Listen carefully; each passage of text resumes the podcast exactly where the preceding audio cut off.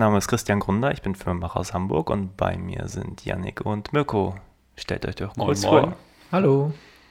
Moin, wenn ich mich vorstellen darf, Mirko mein Name. Ähm, mit dem guten Yannick, der neben mir sitzt gerade, äh, habe ich die Filme Release, äh, Be There und Abrissbären ähm, mich mit äh, beteiligt. Das war das, äh, was, ich, was wir sehr schön zusammen gemacht haben. Auch äh, in der, in der, ähm, im Studium, Filmstudium SAE haben wir uns kennengelernt und seitdem machen wir das immer alles zusammen. Und sind beste Freunde. Ja, das oben drauf. Ja, hi, ich bin Yannick, ähm, Filmemacher aus Hamburg, so wie Christian, auch around-mäßig unterwegs, hauptsächlich Regie und Kamera, aber auch Buch, Schnitt und dies und das immer mal. Und ja, mit Mirko eben schon über die Jahre immer viel zusammen gemacht und auch natürlich hunderte Filme zusammen geschaut. Und jetzt sprechen wir mal drüber. Sehr schön. Und wir sprechen heute über zwei Harmony Korine-Filme. Und zwar Trash Humpers und Gammo. Gammo, genau. Äh, umgekehrte Reihenfolge haben wir sie gesehen. Erst Gammo, dann Trash Humpers. Ja. Genau, War auch gut so. ja. Ja, wie, wie hat euch gefallen? Oder die Filme? Also vielleicht fangen wir mit Gammo an. Ähm, Super.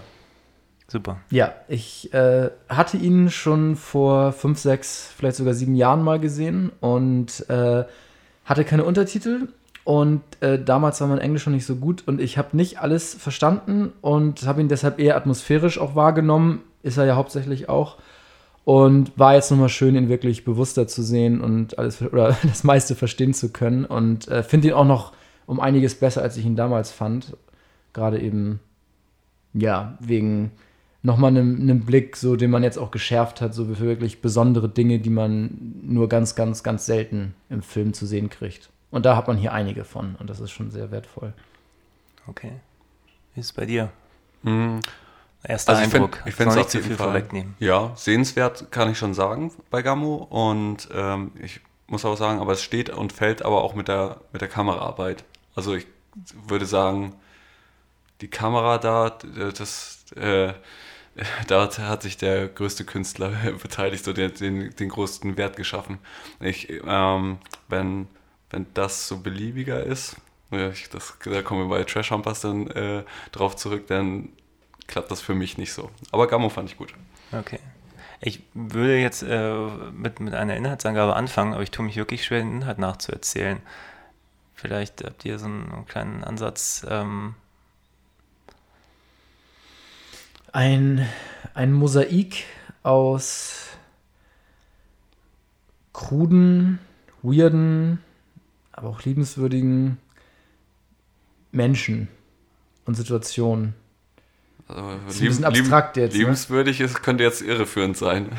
Also, Oder von mir auch nicht so wahrgenommen. Also wie die, wie die Mutter dem Jungen halt die, die Spaghetti in die Badewanne bringt und, und den Nachtisch, das fand ich schon sehr liebenswürdig und berührend. Ähm, ja, gut, ich, ich nicht. Ich fand das alles nur aufstoßend. Ja? ja. Ja. Also, also ich fand das schon, da war sehr viel Schönheit in der, im Ekel. Vielleicht so, ein- so ein Kleinstadt-Kaleidoskop, irgendein so ein White Trash-Kaleidoskop, kann man das so Ja, bezeichnen? ja, ja. So, was da so passiert in der Vorstadt, irgendwo im Nirgendwo. Wo mag das spielen? Wobei, ist, ist das überhaupt Vorstadt? Das wirkte irgendwie so. Ich Ja, meine, es ich kenne mich jetzt mit so Suburban, US-Geografie ne? nicht So, so gut äh, aus, aber ist das schon, ist das Suburban oder ist das einfach echt weit draußen? Ich, weiß- ich kann es nicht einschätzen. Vorstadt, würde ich sagen. Ja? Ja. Okay. Also du hast eben ja nachgeguckt und, und die Locations sind wohl echt, was äh, ja, was, was Bände spricht. Solche Räumlichkeiten. Ja, also es hat halt eine, äh, eine alles hat irgendwie Struktur, alles ist äh, kaputt und räudig, alles hat Patina, nichts ist, nichts ist neu und äh, eben wie Mirko auch sagt, durch die echt großartige Kameraarbeit ähm, entsteht da echt eine, eine ganz besondere Atmosphäre, die irgendwo ganz nah am real naturalistischen ist äh, und, und auch teilweise echt dokumentarisch wirkt und, und wie wir herausgefunden haben, auch, auch teilweise dokumentarisch ist. Äh, und gleichzeitig irgendwie doch in einer anderen Realität oder auf einer anderen Welt zu spielen scheint. Also so ging mir es. Ja, das war auch mein Eindruck, dass es zwar irgendwo um Realismus bemüht ist, aber eigentlich so eine Art eigene Welt schafft. Also die zumindest ich nicht kenne und die, der ich hoffe, dass sie nicht ganz so nihilistisch irgendwie drauf ist. Also ich kann mir nur vorstellen, dass da einige Einstellungen müssen ja wirklich geplant worden sein und äh, für also die, ähm, diese sehr schöne dieses sehr schöne Bild mit der mit der Fahrradfahrt, wo der äh, die sich beide mal wieder überholen und äh, die abwechselnd beim schnellen Fahrradfahren dann in den Fokus kommen. Äh, das muss ja mehrfach gedreht worden sein, kann ich mir sonst nicht anders vorstellen. Aber ich glaube, dass viele Sachen da dann in einem Shot gemacht wurden oder einfach so, so jetzt gibt es dieses Happening und ähm, ja, das wird aufgezeichnet. Habe ich das Gefühl jetzt. Also ich denke mal, da ist das je nach Einstellung eine stark unterschiedliche Herangehensweise gewesen. Ja. Das ist jetzt alles Spekulation, aber sieht für mich so aus. Ja, denke ich auch. Also wir haben gerade bei IMDb Trivia gelesen, 75% des Films sollen geskriptet sein. Und ich kann mir halt vorstellen, dass man halt da eben diese so eine Art ähm, ja, groben Fahrplan hat, äh, was, also, oder Harmony Korine hatte den groben Fahrplan, was er, was er wollte und in diesen Locations und mit den Leuten und, und allem, was halt in dem Moment des Drehs vorgefunden hat, sind sicherlich auch ganz viele spontane Situationen entstanden. Aber die herauszupicken, ist halt super schwierig, finde ich. Also herauszufinden, welche das sind. Es gab, gibt ja ziemlich am Ende, glaube ich, diese, äh, diesen Moment, wo auf die tote Katze mit den Luftgewehren oder was das sind, eingeschossen wird. Das kann sowohl geskriptet sein, als auch, wir haben diese Katze gefunden und wir sagen den Kids jetzt, schieß darauf. Also ist für mich beides möglich. Und davon gibt es mehrere Momente, wo man einfach nicht sagen kann, ist das jetzt aus dem spontan entstanden oder, oder war das vorher geplant? Ja, das kann man nur raten. Also zum Beispiel, als sie die, die lebenserhaltenden Geräte bei der Großmutter des anderen Jungs ausstellen, da ist es klar. Ähm, und davon gibt es ja auch einige Szenen, wo es halt eindeutig klar ist, dass es halt geskriptet ist und ähm, geplant und so weiter. Klar. Also als ich das am Anfang meinte mit dokumentarisch, es hat ja in dem Sinne keinen dokumentarischen Anspruch, äh, überhaupt nicht. Nein, aber ich finde, es bemüht sich schon um so einen dokumentarischen Look, um halt die Geschichte, auch Das wenn sie ja. fiktiv ist, halt sehr in der Realität zu verorten. Das ja. Allein schon mit dem, mit dem Intro, auf das ich auch reingefallen bin, dass es äh, so das direkte Nachwirken eines Tornados, der da durchgegangen ist, äh, sein soll, dieses Setting. Ne? Deshalb auch so viel Zerstörung und so viel Verwahrlosung. Und wie wir dann gelesen haben, äh, ist das halt irgendwann mal tatsächlich in einem Ort da in den 70ern so passiert. Aber der Film ist ja 97 oder 96 dann gedreht. Das heißt, da war kein Tornado. So, das ist wirklich einfach Fiktion, die einem am Anfang dokumentarisch verkauft wird und ich habe es abgekauft. Ja, also ich finde tatsächlich die Stilmittel, die er nutzt, um dieses, äh, diesen Realismus auch zu verkaufen. Also es geht, geht ja eigentlich damit los, dass der, ich glaube, es ist dieser Junge, ist das der Gammo eigentlich, heißt er so? Ähm, ja, eigentlich äh, Der, sehr der hieß, glaube ich, leise. äh, äh, ähm, hieß der nicht einfach nur Rabbit Boy oder so? Nee, nee, das ist doch ein ganz anderer. Du meinst doch den mit den Hasenohren? ja, der- genau, der die, der Hauptrolle Autobahnbrücke da der ist. auch Ja, auf dem Cover aber ich glaube, sehen die ist, die ist Bunny Boy hieß der. Ja, aber dieses Du, der, der ältere Typ, der dann äh, äh, am Anfang sagt, das mit dem äh, Lump in the Titty Ja, äh, und, und die, die doch immer als Du rumlaufen. genau. Und der Jüngere, dass das der Gamo heißt, das kann ich mir gut vorstellen. Äh, nimmt man zumindest an, weil, Ja. weil, der, weil der ja auch auf dem Plakat des Films Ja. drauf ist, genau. Ja. Aber den, den du jetzt meinst auf der Autobahnbrücke, der heißt äh, Bunny Boy.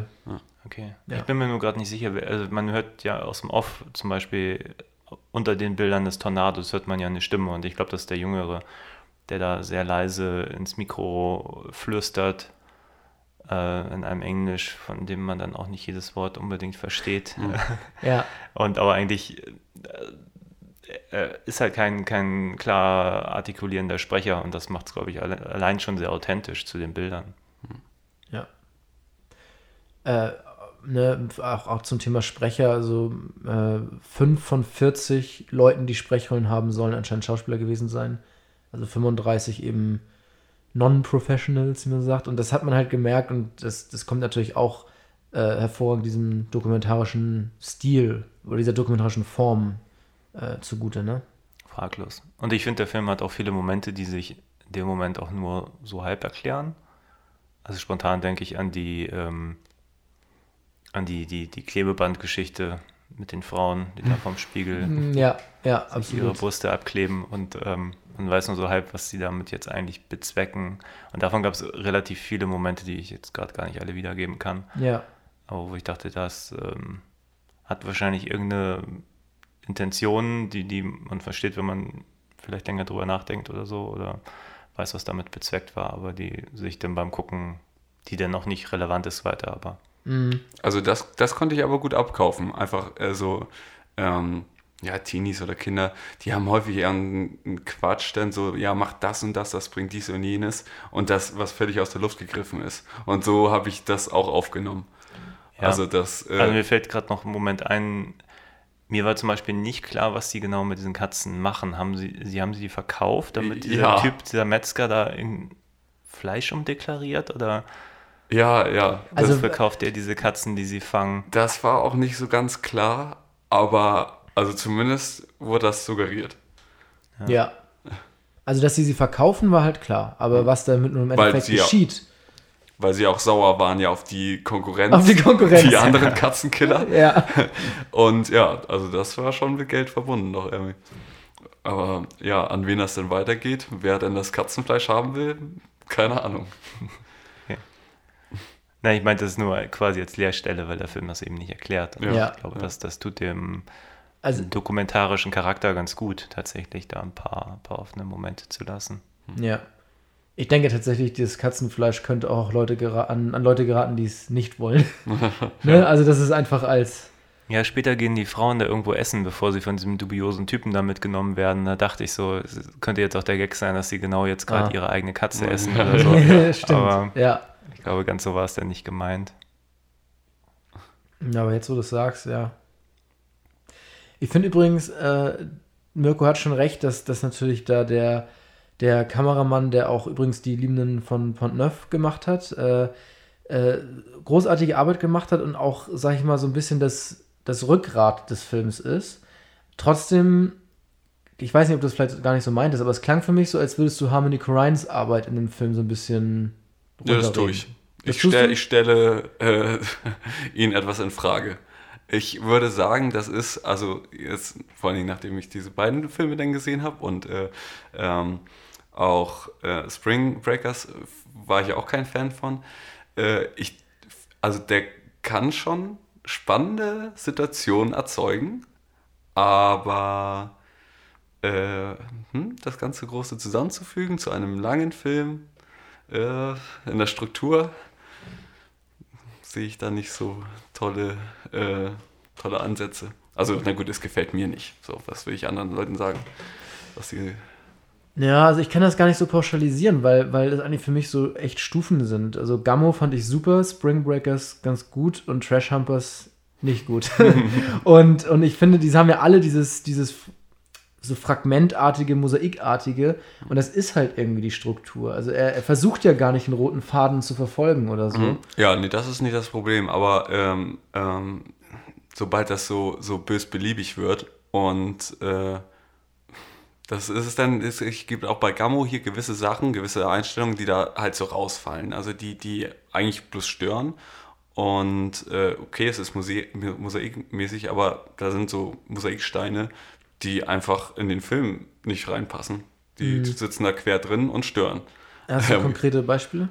ähm, äh, ja, und zwar, ähm, das gibt doch den Betrunkenen, äh, der sich Nähe wünscht, die, wo sie beide auf dem Sofa sitzen und, und gerne den, den anderen, den Deformierten küssen möchte.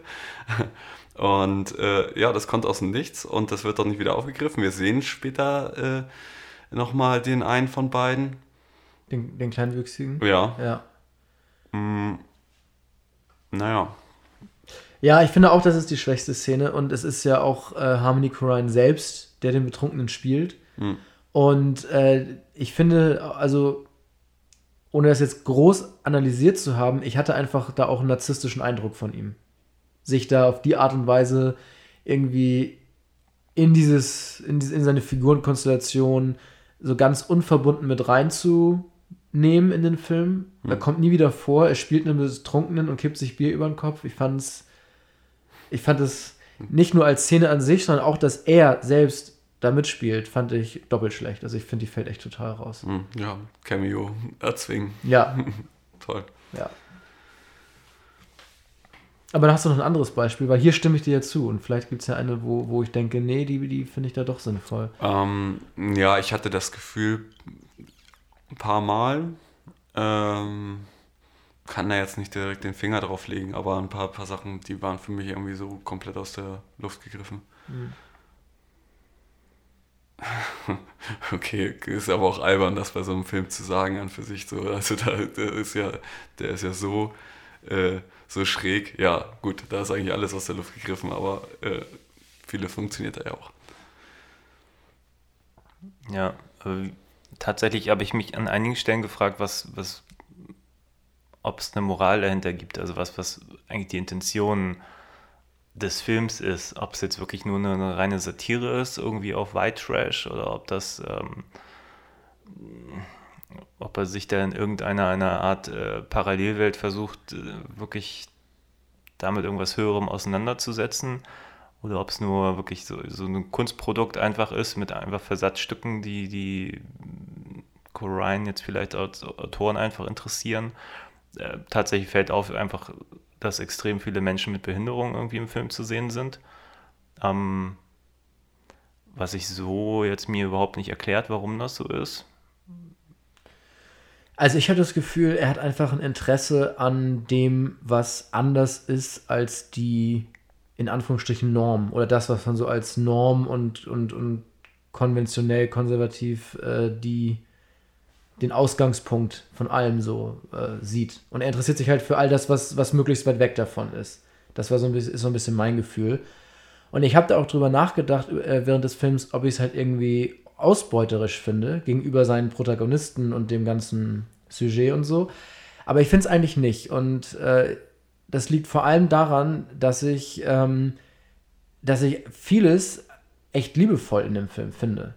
Also da hatten, da hatten wir ja kurz schon drüber gesprochen. Äh, Mirko sieht das anders, aber äh, krassester Moment, den ich wirklich rührend finde, ist, wie die Mutter dem, dem Jungen, der wahrscheinlich ja Gammo heißt, äh, wie wir annehmen, während er in der Badewanne sitzt, halt das Essen bringt, also das Mittag, äh, die Nudeln und äh, ihm dann noch einen Nachtisch bringt und dann ihm die Haare wäscht. Äh, ich ich finde das rührend und schön und süß Und, und eklig. und eklig gleichzeitig. Ja, ja. Und, äh, und da auch äh, Respekt an Corrine, da die Regie für diese Szene zu führen. Ich wüsste nicht, wie man da Regie führt. Also es ist, ich finde, das ist, auch übrigens auch, wo wir schon die schlechteste Szene des Films hatten, das ist für mich äh, die beste Szene. ja, das würde ich auch sagen. Und kurz danach ähm, das Stuhl-Wrestling in der Küche. Ja.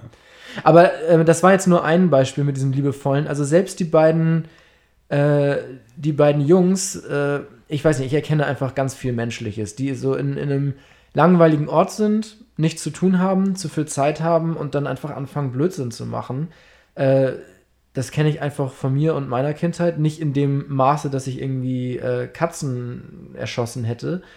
Ähm, aber einfach so, keine Ahnung, so Grenzen ausloten, Kleinstadt erkunden, Dinge kaputt machen und einfach blöd sein. So. Und äh, das ist ja von ihm, finde ich, nicht ein, ein Herausstellen so von, von Negativen, sondern das sind irgendwie Seiten, die zumindest ich zum Teil nicht so extrem, aber irgendwie kenne. Oder auch, also ich, ich fand das nicht alles eklig. Was Also ich finde, da gibt es andere Filme, die bringen genau das so. Ähm, ähm, wie, wie war das noch? Äh, da hast du doch da auch eine Karte von. Kid Thing. Kid Thing, genau. Ja. Mhm. Das, das, da denke ich dann dran, so, der gibt mir das. Und, und das aber, äh, ich muss ja sagen, ich sehe da ja nichts äh, ähm, Liebenswertes drin, sondern es ist also wirklich so die, die Freude am Hässlichen und am Degenerierten. Und das so durch die Bank durch. Ähm, Das ist tatsächlich auch ein bisschen mein Eindruck bei dem Film. Also einerseits finde ich, hat er Momente, die, die ganz schön geworden sind, aber grundsätzlich habe ich das Gefühl, eigentlich alle Charaktere sind extrem unangenehm und auch einfach eklig. Und auch dieser Typ, der dann behauptet, er hat die Katze gefunden und dann, dann fängt er an, der, die Frau zu begrapschen und bei seinen der beiden Schwestern oder wie auch immer die verwandt sind oder befreundet. Und äh, aber eigentlich zieht sich das so durch den Film. Also Der fällt für mich krass raus. Der, der, das ist so eine eindeutig negative Person. Alle anderen mochte ich. Wirklich. Ich Oh, glaube, ja. also, was heißt alle anderen? Ich muss jetzt echt drüber nachdenken, wen ich da vielleicht noch nicht mag. Nein, aber es gibt so viele. Harmony Korine, also Ja. die, die Figur, die er gespielt hat, den mochte ich auch nicht. Aber ansonsten. Also Nein, aber es ist zum Beispiel der, der, der Bruder von der, ähm, dem behinderten Mädchen, was sie da für einen Sex aussuchen, die beiden ja, Jungs. auf jeden Fall, den auch Ähm, nicht. nein, das ist aber so typisch. Die, also, also er beutet sie ja ganz offensichtlich aus, Ja. äh, auch ihre Behinderung. Und der Film lässt das irgendwie, also Das fügt sich ja ein. Das, also das ist, weil, ähm, als es dann kommt, ist das schon erstmal so ein, so ein äh, krasser Schlag nochmal nach unten. Also äh, von, der, von der Intensität, dass, dass sowas dann auf einmal passiert, dass da auf einmal so, so äh, Prostitution mit reinkommt und- und dann auch noch auf so eine Art und Weise. Äh, das hat man dann nicht erwartet, aber irgendwie fügt es sich doch ein. Also es ist auch, auch so hässlich und so gemein, dass ich mir dachte, okay, ja, das kann, das kann da passieren. auf jeden Fall. Ja. Ja, ich will es jetzt auch gar nicht moralisch werten. Ich habe nur das Gefühl, dass der Film deutlich negativer ist, als er meines Erachtens sein müsste, um das zu erzählen. Also ich habe so einfach ein paar Momente, wo ich denke, hm, das ist Ja, dann das- ein bisschen zu. Bei Trash Humpers war es halt so ähnlich, wo ich dachte, um das zu erzählen, muss man dann nicht auch noch irgendwie ähm, da Tötungsakte plötzlich zeigen und, und so. Also das kann man machen, aber ich habe so das Gefühl, es ist eigentlich für das, was, was eigentlich sein muss, nicht nötig. Es ist einfach nur noch mehr Shock Value und ich bin mir halt nicht sicher, ob ähm, warum tatsächlich. Also Das habe ich mir auch gedacht. Das habe ich mir nicht gedacht, weil, weil dieser Tötungsakt bei Trash Humpers, der kommt aus dem Nichts und er hat für mich den reinen Effekt eben zu schocken. Und äh, wie Mirko schon gesagt hat, diese, ähm, diese inner, innerfamiliäre Prostitution, die da stattfindet, die, die ist halt gerade dadurch interessant, weil man ist halt im Film nicht unbedingt erwartet und gleichzeitig aber dann doch, wenn es passiert, denkt, ja, das kann ich mir vorstellen. Also es ist irgendwas, was äh, das hat ja eine ganz andere Gewichtung und eine ganz andere Position im Film. Und dieser Tötungsakt, also der wird ja nicht gezeigt, es wird eigentlich nur das Ergebnis gezeigt bei Trash Humpers, die, die Leiche auf dem, auf dem Küchenboden, die ist halt, die hat keine Bedeutung. Die ist einfach da. Und da finde ich, ist schon ein großer Unterschied drin. keine Frage, ja. Also, ich finde eigentlich, ähm, Trash Humpers ist das Destillat dessen, was ihr negativ äh, Gammo vorwerft. Ja. Ja. Ja, das sehe ich auch so. Also ich mochte Gammo und äh, sehr gerne eigentlich und Mhm. auf jeden Fall, ja, kein, kein Vergleich zu Trash Humpers. Ähm, da kommen wir aber vielleicht bei Trash Humpers drauf zu sprechen, wenn wir mit Gammo durch sind. Ähm, aber wie gesagt, trotzdem hat das für mich so in Momenten einfach einen faden Beigeschmack gehabt. Einfach dieses, jetzt muss ich überlegen, was, was gab es da noch für Momente, wo ich einfach dachte, ich glaube, ich hätte mir ein bisschen mehr Konzentration in manchen Momenten gewünscht. Und es gab, gab zum Beispiel diesen Moment in der Badewanne, der für mich sehr konzentriert war und so. Und ansonsten hat, hatte ich das Gefühl, der Film konzentriert sich plötzlich auf Figuren, wie halt sein, seine eigene Persönlichkeit, die plötzlich im Bild ist, ähm, und lässt sie dann einfach sein, anstatt dann bei den Jungs zu sein oder bei der, der, ich weiß gar nicht, wie die Figur heißt, die da von der Chloe Sevigny gespielt wird, wo ich denke, das ist total interessant und aber eigentlich kriegt die nicht wirklich viel Raum oder halt diese, diese Mädchenkonstellation. Und ich glaube, ich hätte mir einfach ein paar, ich glaube, es hätte stärker sein können, wenn die einfach ein bisschen mehr Fokus bekommen hätten, zum Beispiel. Ja, das kann gut sein. Ich finde auch, ähm, das ist halt auch umso beeindruckend. Also ich, ich, ich sehe das, was du meinst und ähm, denke einfach auch, dass es, oder hätte jetzt eigentlich gedacht, dass es eine Erfahrungssache ist, weil Gammo ist ja ein Debüt und das finde ich auch schon sehr beeindruckend. Äh, aber dann hätte man, also von dem ausgehend, dass man Erfahrung sammelt und Dinge dann vielleicht auch strukturell besser macht und verdichtet, ähm, ja gut, dann hätte eben nicht Trash Humpers bei rauskommen können oder sollen später. ähm, gut, ich, ich kenne jetzt, ich kenn jetzt den, den Julian Donkey Boy, der danach kam, nicht. Ähm, aber ja, also ich denke, viele oder einige Punkte hätte ich jetzt darauf, äh, einige Kritikpunkte hätte ich jetzt vielleicht auch damit noch so ein bisschen relativiert, dass es halt ein Debütfilm ist. Ähm, aber vielleicht trifft das hier auch gar nicht zu. Vielleicht ist er auch immer schlechter geworden in seinen Filmen, Harmony Korine. Ich weiß es jetzt nicht. Kenn, dafür kenne ich jetzt sein, sein Gesamtwerk zu wenig, aber Ja, Bisher dafür finde ich es tatsächlich ein bisschen zu facettenreich. Also wenn man sich dann später Spring Breakers oder dann auch ähm, den Beach Bum anschaut, das ist doch, also meines Erachtens doch nochmal was ganz anderes. mh, Und tatsächlich habe ich jetzt total Lust mit diesem, eben habe ich den Titel genannt, ich habe ihn Beach vergessen. Bum. Nee, den er vor, äh, vor dem Trash Humpers jetzt gemacht Mr. hat, Lonely. 2007. Mr. Lonely, genau. ja. Habe ich hier. Ah, okay. Noch nicht gesehen. Nächster Podcast vielleicht. Gucken Nächster Podcast wird heißt, dann Julian Donkey Boy und Mr. Lonely. Zum Beispiel.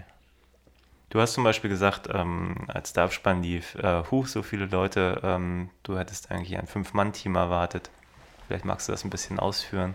Ja, also bevor ich halt äh, die IMDb-Trivia mit euch durchgelesen habe, ähm, habe ich einfach während des Films gedacht, dass, dass es noch viel mehr Anteil hat an ungeskripteten Sachen. Ähm, also nicht 75 geskriptet, 25 improvisiert, sondern eher andersrum hätte ich gedacht. Oder noch mehr improvisiert. Und äh, vom Look und von der Freiheit der Kamera, sag ich mal, ähm, und auch eben dadurch, dass man auf diese Nicht-Schauspieler ja irgendwie reagieren muss. Man, man kann ja da keine detaillierte ähm, Regie, auch im Sinne so von Blocking und so weiter, äh, machen. Habe ich einfach gedacht, die haben da ein total reduziertes Team. Kamera, ein Assistent, äh, vielleicht Licht, zwei Leute für Ton, Regie, zwei weitere Assistenten. Also sagen wir mal, ich hätte gedacht, es sind höchstens zehn Leute vom Filmteam am Set. Und wie wir dann im Abspann gesehen haben, entspricht es halt schon einem größeren oder normal großen Independent-Film-Set mit äh, wahrscheinlich, was waren das, 30, 40, 50 Leute oder so. Ähm, und das hätte ich halt nie erwartet. Ja. Ich wü- würde aber auch behaupten, ich bin Film, also, dass man auch mit zehn Leuten hätte drehen können. Behaupte ich jetzt mal einfach ganz dreist. Mag sein. Ähm, ich habe sogar überlegt oder zu Mirko dann äh, gesagt, als der Abspann lief, vielleicht ist das ja fake. So wie vieles im Film. Also so, ja, im. Abspann sind einfach die Positionen und die Namen dann gefaked, äh, um es größer wirken zu lassen. Aber nein, das, das wäre ja, das wäre uns dann ja in der Recherche irgendwie noch untergekommen. Ja, na gut, aber zum Beispiel da in dieser äh, äh, Fahrradeinstellung, also das ist ja schon ganz schön crafty gemacht. So, da braucht man ja schon, na gut, es wäre rein theoretisch vorstellbar, das auch mit einem kleinen Team zu machen, aber äh, glaube, da muss schon, müssen schon ein paar Leute mit dabei sein auch so. Also das musst du schon richtig aufziehen. Ja. Naja, Ja. wie die es im Endeffekt gemacht haben, weiß ich nicht, aber naja. Ja, gerade bei dem Film wäre eigentlich mal äh, ein Making-of interessant. Auf jeden Fall, total. Die meisten Filme haben eins und es Ja. ist äh, eigentlich irrelevant und, ja. und hier wünscht man sich halt eins, Ja. ja. Aber was waren so eure stärksten Szenen, so, was, was noch so im Kopf hängen blieb? Also aus, außer der Badewannenszene. Ja, und der Fahrradfahrszene natürlich. Ja. ähm, ja, die sind schon sehr präsent. Äh, da müsste ich nachdenken. Also ich könnte noch eine direkt nennen. Die ist nämlich ganz dicht hinter der Badewannenszene. Und zwar ist das die, die äh, Armdrückszene in der Küche, die dann dazu ausartet, dass dieses Stuhl-Wrestling ist. Und dieses Wrestling mit dem Stuhl entwickelt sich dann zu einer Hinrichtung des Stuhls. Stimmt, sehr Und äh, die, die, die hat einen unglaublichen Sog, die ist unglaublich haptisch brutal und äh, auch man, man glaubt einfach nicht, dass es noch weitergeht. Und, und äh, die Leute haben da ihren krassen Fokus und gehen da auch Risiken ein, sich selbst und die anderen Leute in dieser mega kleinen Küche total zu verletzen, nur um diesen Stuhl kaputt zu machen. Und das hat mich tatsächlich an eine, in, in eine, nicht ganz so krass, aber wieder auch in eine Situation äh, erinnert, die ich erlebt habe, wo jemand auf seinem Geburtstag, ähm, als er dann auch äh, sehr betrunken war, eine Akustikgitarre genommen hat und ja, Mirko war dabei und sie an seinem Kopf zerschlagen hat, bis die Akustikgitarre zerbrochen ist. Und das hat dann natürlich auch an der Stirn geblutet. Und ja, also solche Momente wieder in Gammo, die findet man auch in Hamburg äh, in, unter, in Anführungsstrichen, normalen Leuten auf eine ähnliche Art. Und das hat mich fasziniert und, äh, und in der Küche natürlich dadurch, dass es über so lange Zeit geht und die da alle mitmachen und so noch, noch mal auf die Spitze getrieben. Aber ich, das hat irgendwie für mich Gammo ausgezeichnet. Der hatte so im Kern ganz viele Momente oder Gefühle, die ich einfach kannte oder mal irgendwo beobachtet habe, bloß eben in diese, auf die Spitze getrieben und in diese magische Welt gebracht. Und das hat mir unglaublich gut gefallen. Also ich habe mich dadurch nie, ähm, es war nicht befremdlich und es war auch nicht sperrig, weil ich zu dem meisten Bezug herstellen konnte. Ja. Aber da, glaube ich, deute ich gerade drauf hinaus, weil ich, mir fällt spontan zum Beispiel diese andere Küchenszene ein mit den beiden Jungs, die sich da prügeln. Hm, Habe ich auch Oh, gerade dran gedacht. Die ich Ja. auch extrem stark fand, weil es einfach sehr realistisch wirkt und gleichzeitig auch sehr brutal. Ja. Ist, ich mir auch ist, denke- ist glaube ich, auch. Ich glaube doch, dass er, also er hat ja Also ein ähm, paar Schläge sahen wirklich aus, als wenn es wehgetan an der hat. Lippe geblutet, glaube ich, und ähm, nicht durch äh, irgendwelche Bluttropfen. Nee, also ich bin auch der Meinung, so wie die geschlagen haben, war das echt. Ja. Ich meine, so sieht ja kein gefakter Filmkampf aus. Das war auch, es gab keine Schnitte und die haben halt in ihren ganzen Körper und so reingelegt. Die haben ja nicht Ja. irgendwo zurückgehalten. Das war Ja. echt. Und, und das hat auch dementsprechend beim Zuschauen wehgetan. Ja. Und, und auch äh, in, der, in der anderen Küchenszene mit dem Stuhl, mit dem Stuhlkampf, äh, dass diese Laiendarsteller sind ja keine ausgebildeten Stuntmänner. Nee. Und da hat sich auf jeden Fall, da haben sich mehrere Leute verletzt. Und ich meine, einmal fliegt nun wirklich dieser, dieser Sitz ja auch dieser Frau entgegen. Ja. Also Und- und- das und- Gefahrenpotenzial Ja. ist einfach da in so einem Ja. Moment. Das meine ich, wie sie auch noch die, die anderen Leute da in, in der Küche gefährden. Aber da ist Ja. irgendwie auch so ein unausgesprochener Code, dass das, äh, also Code, dass das okay ist. So, ne? da, Ja. da, da beschwert sich niemand, Mhm. da verlässt niemand die Küche und irgendwie wollte ich mehr über diese komische Figurenkonstellation wissen. Und da sind wir auch wieder an dem Punkt, den du ja angesprochen hast. Man kriegt gar nicht richtig, man kriegt keinen Eindruck davon, wer ist das da alles in der Küche. Irgendwie ein, zwei Figuren, zum Beispiel den Kleinwüchsigen, hat man ja vorher aus einer anderen Szene gesehen. Aber man weiß gar nicht, wie ist die Konstellation? Wer wohnt da mit wem? Wer ist vielleicht Geschwister? Wer ist, ne, das ist so, das sind einfach Leute in einem Raum. Und das macht so spannend, dann solche intensiven Szenen auch zu sehen. Ja. Und eine andere Szene, die mir jetzt noch spontan einfällt, ist die Szene, wo der Camo, wenn er so- so heißt, äh, vor dem Spiegel tanzt und seine Mutter dazu kommt. Hab gesehen, dass ich ihren Charakter auch total interessant finde, weil diese Wohnung sieht nun wirklich heruntergekommen aus, eine totale Messi-Wohnung und sie ist immer arg gepflegt und sieht super aus. Ähm, und ja, dieser Moment, wenn er da tanzt, am Anfang zu der Madonna-Musik und sie kommen noch dazu, gibt ihm noch ein paar Tipps, wie er sich besser zu halten hat und so, fand ich ziemlich stark, hat mir sehr gut gefallen. Ja. Und vor allem auch visuell, ne? Absolut. Also ja. da fallen mir jetzt noch zwei Sachen ein, die hatten irgendwie eine besondere Haptik oder die haben mich irgendwie besonders ähm, zum Zähneknirschen getrieben irgendwie. Und zwar einmal das dann, wie sie äh, den Stepptanz macht mit, mit den Schuhen von ihrem Ehemann, Ex-Mann, ja, naja, wie auch immer. Und die sind viel zu groß.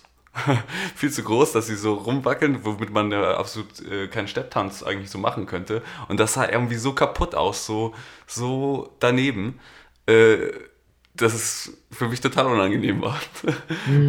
Also an für sich ja keine schlimme Situation, aber da habe ich mich gewundert, warum riecht mich das so auf, dass die Schuhe so schlecht passen. Und dann war das andere, das andere war das, ähm, wo dieses äh, Kind äh, das Bild von der Wand nimmt, wo und die diese ganzen In Insekten da oder Kakerlaken, ich weiß nicht, was es war, äh, dann da hervorkommen. Und das ist noch nicht mal, dass die, dass die Viecher da äh, sich dann zeigen oder wir sehen, wie schmuddelig das da eigentlich ist, sondern äh, wie, wie das Kind das nicht schafft, dieses Bild wieder vernünftig hinzuhängen. das hat mich auch fast auf die Palme gebracht. Aber ich, also das, da gibt es so, so kleine Sachen, die sind sehr, irgendwie sehr, sehr speziell. Wobei das mit den Insekten, das fand ich echt hart gruselig. Also Ja. das habe ich noch nie gesehen und das sah sowas von, Ja, von echt aus. Vor also, allen Dingen, warum? Warum ist das da? Also äh, einfach nur um es nochmal zu erklären, für Leute, die es jetzt nicht gesehen haben, also dieses Kind nimmt halt die Bilder von der Wand und darunter sind einfach Insekten, die überall hinkrabbeln. Und das Kind nimmt auch gar keine Notiz davon. Das versucht einfach weiter, diese Bilder wieder ranzuhängen. Und das ist einfach. Ist halt normal. Ja. Ja. Man kann sich nicht erklären, warum die äh, Insekten da rumkrabbeln hinter einem Bild. Was soll da sein? Ja, aber das ist das kann nicht schon so. erklären. Ist das nicht so, warum, also warum auch Insekten unter Steinplatten sind? Die fühlen sich einfach wohl. Die Ja. haben es da kuschelig. Ja, das ist noch was anderes. Das ist ja auf der Erde und so. Das, äh, ich weiß nicht. Ja, Also also wenn, wenn- so ein wenn- Haus komplett von diesen Dingern eingenommen ist, dann sind Ja. die halt überall. Und dann weiß man auch genau, dann darfst du auch nichts anderes anfassen, weil da sind auch wieder welche drunter. Also Ja. das ist schon Ja. echt hart ekelhaft. Fand ich auch. Also mich hat's, also ich finde, das ist echt die Kombination aus beiden. Also einerseits dieser echte Ekel, dass da hinter diesen Bildern auf einmal so ein so ein Zoo äh, zutage kommt. Und, und dann eben, dass der Junge, dass dem das scheißegal ist und sein Fokus darauf ist, das Bild wieder richtig hinzuhängen und es nicht hinkriegt. Ja. Und die Viecher breiten sich aus und es ist wirklich super. Und am besten ist dann aber auch eigentlich, finde ich, noch dieser Kameraschwenk äh, von der Wand mit den Bildern auf die andere Seite des Raumes, wo die ganzen anderen Kids gemütlich auf dem Sofa chillen und du denkst dir, wie viele Viecher sind unter den Sofakissen Ja, und genau. sowas. Ne? Also diese, diese Zersetztheit diese, dieser ganzen Häuser von Getier. Ja, die sind da auch irgendwas dabei, aus Tüten zu atmen. Ne? Also, Stimmt, die haben sich irgendwie mit Moment. irgendwas High gemacht. Ja. Ja. Ja, das muss er ja auch wieder. Also, da hatten sie so eine Spraydosen, die sie, also ich, die Tüten hatten sie, glaube ich, in einer anderen äh, äh, Einstellung oder in einer anderen Szene, als sie äh, noch da im Wa- Wald sitzen. Und da hatten sie so eine Sp- Spraydosen, die direkt mit, mit, mit einem Handtuch äh, sich äh, inhaliert haben. Irgendwie habe ich mir auch gefragt, was ist das zum Teufel? Mit dem Klebstoff, da habe ich schon von gehört, aber dass man sich da irgendwas so ins Gesicht sprüht und das inhaliert, äh, oh mein Gott. okay. Was ich auch noch bei der Szene, eigentlich für mich das Highlight dieser Szene ist, die ja so die Bilder, dann schwenkt zu den, ähm, zu den äh, sich high machenden Kids und dann ist die Kamera immer so untersichtig, dass man in den Mund von diesem Jungen gucken kann, der die Bilder halt abgenommen hat und wieder versucht hat ranzuhängen. Und die paar Zähne, die bei diesem Kind noch da waren, waren schwarz und verfault. Ist euch das aufgefallen? Ja, ja. Und das hat halt so gepasst zu diesem, dieser Verfaultheit des Hauses mit den Insekten. Fand ich super stark. Und habe ich mir auch, da habe ich mir dann auch während des Films die Frage gestellt, ist das glücklicher Zufall? Ist das äh, alles geplant und, und sogar die Zähne angemalt? Oder ist das so ein Zwischending? Er, er findet verschiedene Versatzstücke, diesen Jungen, äh, diese Bilder im Haus und kombiniert das in seiner Regie zu so einer Szene. Es waren so drei Möglichkeiten, wie sowas zustande kommen kann. Und ähm, ich denke mal, es ist das letztgenannte. Möglich, ja. Ja. Ah, Ich, also ich weiß nicht, äh, wie man jetzt zum Beispiel den, äh, diesen Jungen oder den anderen Jungen dazu diesen extremen Szenen bewegen kann oder wie man die Eltern davon überzeugen kann, äh, äh, die sowas durchführen zu lassen. Also ähm, wie, wie, wie kommt so ein junger Mensch damit zurecht, so eine, so, eine, so eine eklige Szene zu machen, sich so in so einem Licht zu zeigen? Ich, also ich kann es nicht, äh, kann mir das nicht vorstellen Welche Szene jetzt? Die Badewannenszene oder auch ja das, was du gerade geschildert hast, wo, wo, wo ja sein, sein ekliges Gebiss da zutage kommt, obwohl das so ein blutjunges Kind ist. Ähm, ja, wie, wie ist das für so einen jungen Menschen äh, in einem Film so aufzutauchen? Also das ist ja sonst, sonst habe ich sowas nicht gesehen, dass, dass, dass Kinder irgendwie so, äh, so in ekligen Situationen gezeigt werden. Also die, deine Frage ist, wie es wohl für die, für die Kinder ist. Ja, Also für Weil die ich- Schauspieler Hm. Ja, sozusagen. glaubst du, das sind Schauspieler? Weil ich, ich, Na gut, aber ich, grundsätzlich halte ich das für total unproblematisch, weil normalerweise, wenn du castest, ob die Schauspieler oder nicht, dann ist halt klar, ein Drehbuch gab es ja ganz offenbar, worum es gehen wird. ja. Und da wird von Anfang an klar kommuniziert, das ist jetzt keine schöne Rolle. Also, aber das stört halt normalerweise auch keinen, weil man spielt ja einen Charakter, also ob, wenn man spielen kann oder nicht, aber ähm, letztlich ist das, glaube ich, das geringste Problem, das man hat. Nee, also ich, äh, ich möchte das gar nicht ankreiden oder so, aber ich habe mich da bloß mal versucht reinzuversetzen und dachte mir, oh mein Gott, wenn so ein, so ein junger Mensch, der, wie, wie reagiert er darauf, wenn er, wenn er den ganzen, wenn er den fertigen Film sieht und sich selbst in diesen komischen Situationen, ähm, na, also das habe ich mich bloß gefragt, das hat sich aufgedrängt. War so, so krass, sowas habe ich noch nicht gesehen. Ja, es sei denn, es sind halt eben keine Schauspieler und er hat die Leute in ihrem Alltag auf eine gewisse Art und Weise gezeigt, weil dann ist es für die halt Alltag. Also äh, als Ob- Beispiel mal diese, die, die, ähm, die, die Viecher, die hinter den Bildern hervorkamen. Ich weiß nicht, ob man dem Kind sagen musste, und bitte bleib ruhig und erschrick dich nicht, sondern mach einfach weiter. Ich glaube, das war für das Kind, wenn es da halt wohnt, normal. Oder in der, in der Umgebung. Also das kann ich mir auch vorstellen, dass es halt wirklich dort wohnende Leute sind, die in diesen zerfallenen Messi-Wohnungen leben. Und dann erschreckt man sich halt nicht vor, vor Getier, wenn man es eh täglich vor der Nase hat, oder? Ich glaube, so dokumentarisch war das nicht. Glaubst du nicht? Nee. Weiß Oder? Nicht. Ich bin mir unsicher. Ich, ich denke zum Teil halt schon, aber ich denke es halt nur. Ich keine Ahnung. Ich will ein Making-of sehen. Ja. ja, aber unterm Strich allen gefallen der Film. Nee, dir nicht so. Doch, doch, ich muss schon sagen, äh, wie gesagt, also das hat schon gelohnt. Das ist schon, da ist so viel Besonderes drin und das bietet schon viel. Äh, oder schon für sich allein auch viele interessante Szenen, Bilder. Ähm, ja, und wie gesagt, da fallen manche Sachen raus, aber es bleibt auf jeden Fall ein interessantes Seherlebnis. Keine Frage. Okay. Ich fand übrigens noch den Soundtrack super. Was, wann, wie eingesetzt wurde, großartig. Ja, hat mir auch gut gefallen. Wo wir dann auch gleich Nu- nochmal bei Trash Humpers drüber reden sollten. Ja. Aber, aber ja, ähm, bloß das, da kam ja dieses andere, andere Material, dieses kurz, dieses, äh, diese Bilder, diese Black Metal Bilder rein und auch nur, ich glaube, eine Einstellung. Wie, wie die da mit diesem Schädel da rumspielen und so, so typisch Ja. mit Corpse Paint. Äh, und das war auch irgendwie was, was so, gut, da kam mehrfach Metal-Musik drin vor oder, oder ähm, so harte Rockmusik. Ähm, aber das dann auf einmal so mittendrin und dann, dass das wieder aufgegriffen wird, dass wir diese Black Metal-Leute da sehen, dachte ich mir auch, okay, das ist jetzt, kommt aus dem Nirgendwo und das verschwindet auch ganz schnell wieder. Also auch was, was irgendwie sich nicht richtig eingefügt hat. Im, ja, im, im, im Abspann und von Slayer, aus einem Musikvideo von Slayer anscheinend auch etwas. Ja. Weil im Abspann stand nämlich, ähm, ähm, wem die Rechte an diesem Bildmaterial gehört. Genau, Eben von genau. irgendeinem Black Metal Video und äh, von einem Slayer Video. Ja. Finde ich auch, dass es ein bisschen rausfällt, aber also nur vom Stil, also vom, vom, vom rein visuellen Stil, vom atmosphärischen Stil passt es ja wiederum rein, finde ich. Eben weil man auch so viel Metal im Soundtrack hat. Und Was ich- Fand, fand ich jetzt nicht. Ich fand, dass es in allen Belangen ist, das irgendwie so ein Fremdkörper da. Aber der Corine hat auch ein paar Musikvideos gemacht. Also es kann durchaus sein, dass das irgendeine Connection ist. Ah, okay.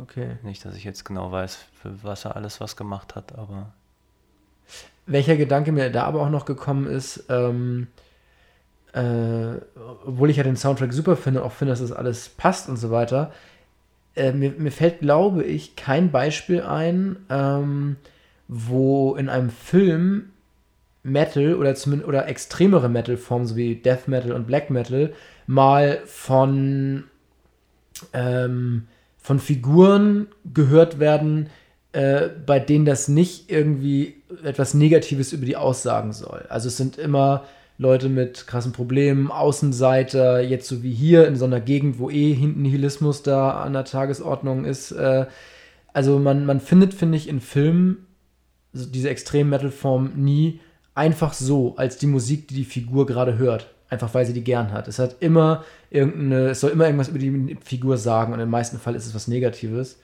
Und ähm, ich weiß nicht, vielleicht eher der Gegenbeispiel, aber mir ist es halt ganz extrem aufgefallen, dass es halt leider immer irgendwie symbolisch benutzt wird. Also ich fand es in diesem Fall halt ganz interessant, dass der Soundtrack so bunt war. Also normalerweise habe ich so das Gefühl, viele Filmemacher sind so, dass sie gerne einfach die Sachen irgendwie abspielen, die sie gerne mögen. Und dann hat man ganz schnell irgendwie einen Metal-Fan, weil irgendwie der Filmemacher irgendwie Metal-Fan ist ähm, im Film. Und dann ist, glaube ich, das der Fall, wie du ihn beschreibst, das sind dann langhaarige Bombenleger so und, und ähm, damit hat sich dann auch der halbe Inhalt erklärt und dann gibt es aber in diesem Fall, also ich kann mich gerade an die Madonna-Musik erinnern, die sehr, sehr präsent ist, aber es gibt halt auch andere Musik und ich, also persönlich mag ich halt diesen, dieses Stilmittel, dass ein Song gesungen wird. Es gab, ich weiß nicht welcher Song das war, Ziemlich am Anfang. Den ja. hat man gehört, dann wurde er irgendwie getrellert, dann hat man ihn wieder gehört oder umgekehrt und das fand ich ein sehr schönes Stilmittel beispielsweise. Fand ich auch super, ja. Aber fällt euch ein Beispiel ein, wo extreme Metal-Musik mal einfach so im Film ist und nicht um irgendwas speziell auszusagen und auch noch was Negatives? Also, dass es immer nur negativ behaftet ist, das würde ich nicht sagen. Ich kann nicht jetzt genau sagen, äh, wo, wo es denn positiv ist oder wie auch immer. Äh, aber nee, das ist mittlerweile ist das schon anders. Ich habe das gibt's- Gefühl, dass es, normalerweise wird es eingesetzt, um irgendeine Wirkung irgendwie zu entfalten. Nach dem Motto, wir haben jetzt eine harte Szene und dann spielen wir, weiß nicht, Ja, das meine in amerikanischen Filmen auch gerne mal Rammstein, aber dann auch Slayer oder so. Und dann hat es aber immer einen Effekt so. Und hier habe ich das Gefühl, dass es wirklich auch mal ähm, Im, im, Im Fernsehen oder so, irgendwas wird ka kaputt gemacht und dann gibt es auf einmal Metal dazu. So, das wäre Ja, das. genau. Aber ich sag mal, im Kino, äh, da, da gibt es da schon mir Ausnahmen. fällt aber auch kein Beispiel ein. Ja, wie gesagt, ich kann es ich kann's nicht nennen, aber ich habe das mehrfach schon gesehen, dass das nicht äh, so negativ oder nicht so dieses Klischee dann ist. Hm. Dass das schon, schon interessant gespielt wurde. Hier, ich dachte allerdings auch dann, hm, Mensch, da kommt in diesem total abgeranzten Film, äh, haben wir die ganze Zeit Metal-Musik. Äh, sollen wir das irgendwie sagen, dass das Metal die, die Musik der Unterschicht ist? Oder? Genau das meine ich doch. Ja, ja. Und das finde ich eigentlich in dem, in dem, im Querschnitt aller Filme noch viel schlimmer als bei Gammo. Bei Gammo finde ich, das ist ja der, genau der Danke, der mir gekommen ist. Soll mir das das wieder Ja, sagen? so, ich habe das andersrum wahrgenommen. Ich dachte so, weil das ausschließlich, äh, weil wir ausschließlich die Metal-Musik haben in, in, in dem äh, Film. So, das, das ver verkuppelt das für mich viel stärker. Aber ist das so die White Trash Musik, also die äh, klassische? Also Eigentlich ja nicht. eigentlich hätte ich jetzt auch gesagt, so, also zumindest das Klischee, was andere Filme suggerieren, da ist es eigentlich eher andere Musik. Eigentlich das, was, was bei uns Schlager ist, ist dann da halt irgendeine Art Country. Country oder sowas, ja. Kommt, glaube ich, auch auf, auf die Generation drauf an, oder? Ich glaube, also, äh, also tatsächlich weiß ich jetzt, also gar nicht, ob man den Begriff White Trash so einfach pauschal nennen kann. Also ich weiß, was du meinst, aber ähm, People of Trash. ähm, ist, also ist das immer noch Country? Glaube ich nicht. Mm, Also, soweit ich das gehört habe, ist Country immer noch und auch in allen Altersgruppen ähm, sehr populär drüben. Und das ist immer noch eine riesengroße Nummer. Aber na gut, ich weiß nicht, ob jetzt so äh, auf dem Lande oder in der Stadt, da wird das auch nochmal ein Unterschied sein wahrscheinlich. Aber ich glaube schon, dass gerade bei, bei, bei diesem äh, US-Suburban-Sujet Metal doch auch so irgendwie schon ein Klischee ist, weil wenn ich mal denke an äh, The Place Beyond the Pines, Ryan Gosling als Motorradfahrer da, ne, ähm, hat äh, die, diese Metallica-Tattoos, glaube ich sogar, ne, oder, oder zumindest auf seinem Shirt irgendwie Metallica stehen und damit beginnt der Film, glaube ich, auch. Hescher, ne, ähm, kommt auch, glaube ich, sogar Metallica vor. Also, Ja, das ist schon auf so, jeden ne? Fall. Also, das ist total das Klischee, würde ich schon sagen. Also Hescher, das, das, äh, das hat die Typo, die Metallica-Typo auf ja, dem Plakat. Ja. aber, das, aber äh, genau, es ist halt mehr irgendwie so ein, so ein Heavy Metal, Thrash Metal, aber Black Metal oder Death Metal bringt man jetzt eigentlich nicht damit in Aber Verbindung. die Frage ist genau. natürlich trotzdem natürlich auch, wie viel Realismus ähm, möchte oder kann dieser Film zeigen oder zeigt er. Und da habe ich arge Bedenken. Ich habe so das Gefühl, das ist aber auch schon auch alles so eine, so eine Stilisierung. Also die ganzen extremen Vokuhilas, also das kommt bestimmt vor. Ähm, aber ich, ich bin mir nicht sicher, ob da nicht ganz viel auch eine, eine, eine drastische satirische Überhöhung stattgefunden hat. Ich erinnere mich an einen Typen, der seitlich auch äh, sein, sein Haar anrasiert hat und hinten aber einen super langen Vokuhila hatte und so. Und teilweise musste ich schon arg grinsen, als ich das gesehen habe und ähm, hatte Ja. schon das Gefühl, das ist ein hartes Klischee, was, was, was bestimmt vorkommt, aber schon, schon echt auch genutzt wird. So. Das habe ich auch als Überhöhung wahrgenommen. Also überhaupt auch, ähm, ja, es ist ja so viel Absurdes da drin. Also ich nehme, da, habe das nicht alles für bare Münze genommen, was, was da passiert. Auch wenn ich irgendwie, ich war da schon drin und es, äh, man war, war schon sehr nah dran, aber äh, ja, gleichzeitig ähm, ist es ständig over the top. Also ich denke tatsächlich, dass die einzelnen Dinge, die vorkommen, nicht over the top sind, sondern nur, dass sie verdichtet in einem 90-Minuten-Film auf einem Haufen sind. Das ist die Überhöhung. Aber an sich, wenn man jetzt, sag ich mal, sich in solchen Häusern äh, in den USA umschauen würde und da mal durch 10.000 bis 100.000 Häuser und Familien oder Nachbarschaften durchgeht, würde man, denke ich, viel, viel krassere Sachen sehen als im Film. Wesentlich brutalere und unmenschlichere und auch witzigere und absurdere und äh, geschmacklosere Sachen. Also ich denke mal, so ein äh, extremer Fukuhila wie im Film ist, ähm, äh, das, da lässt sich alles noch in der Realität toppen. Ich glaube, Ja, die Überhöhung. Den Haushalt, den wir da gesehen haben, das war aber doch schon, also Messi Endstation. Das ist ja kaum noch zu toppen. Ja, also es gibt doch sogar hier äh, immer mal wieder äh, irgendwelche Berichte, dass, dass Leute ähm, eine Wohnung räumen müssen und sie kommen in die Wohnung nicht rein, weil sie voll mit Müllsäcken ist oder beziehungsweise sie müssen da mit ABC-Schutzmasken rein wegen des Gestanks, aber es leben da drin Leute. Ja, das kann ich mir da ja auch vorstellen. Ja, aber, aber sowas krasses hat der Film ja gar nicht gezeigt. Ja, ach, Also doch. von daher. Aber ich habe, ich war auch mal in so einer Messi-Wohnung, ich will jetzt gar keine Details nennen. Ähm, und da war es halt wirklich so, diese, wo wir äh, die- diesen Speck-Schinken da im, im Bad irgendwie drüber sprachen, da, da lagen halt auch Kotelettknochen im, im Schrank. So. Ähm, ja, das klingt, aber wenn, wenn man das sieht, dann denkt man sich schon so, wa- was ist, was ist da kaputt im Kopf, dass das so ist so. Ähm, derjenige muss ja gerade irgendwie ein Stück Fleisch gegessen haben und dann nicht zu wissen, wohin mit dem Knochen, legt ihn dann in den Schrank oder anders kann ich es mir nicht erklären. Und Aber dann wird er nicht weggeräumt, aber es ist wirklich hart ekelhaft so und das ist, das ist, äh, Aber es ist realistisch. So, genau, ja, das meine ich. Deshalb, äh, deshalb, ich glaube, das ist nicht so viel Überhöhung.